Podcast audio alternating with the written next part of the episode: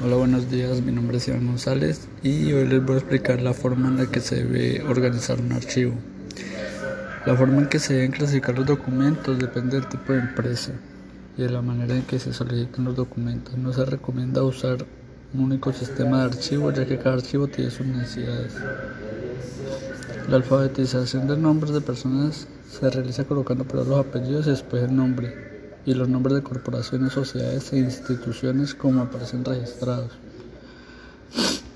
Cada tiene un ciclo de vida. En la norma se tiene que establecer un periodo de transferencia. Se suelen hacer cada año, pero dependerá del tipo de la empresa y del tipo de documentos. Esto implicará decidir qué archivos son semiactivos o inactivos y expurgar los archivos antes de transferir.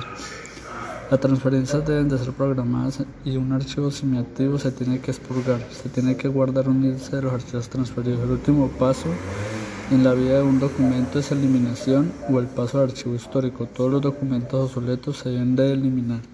El archivo de departamento está formado por documentos recientes en plena vigencia jurídica administrativa de consulta continua. El archivo central recibe los documentos terminados en los departamentos, tienen mejor vigencia jurídica administrativa y deben de ser trasladados por el archivero. El archivo intermedio forma parte del archivo central y está formado por los documentos que tienen menos uso. El archivo histórico recibe los documentos con más de 25 años y su misión principal es servir de fuente para la investigación histórica de la empresa.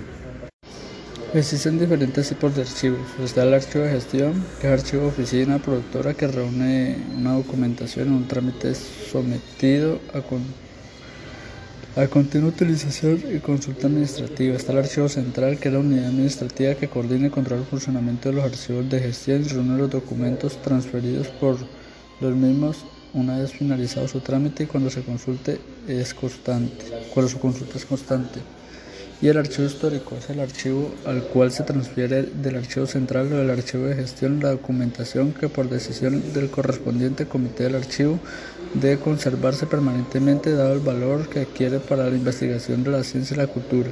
Este tipo de archivo también puede conservar documentos históricos recibidos por donación, depósito voluntario, adquisición y expropiación.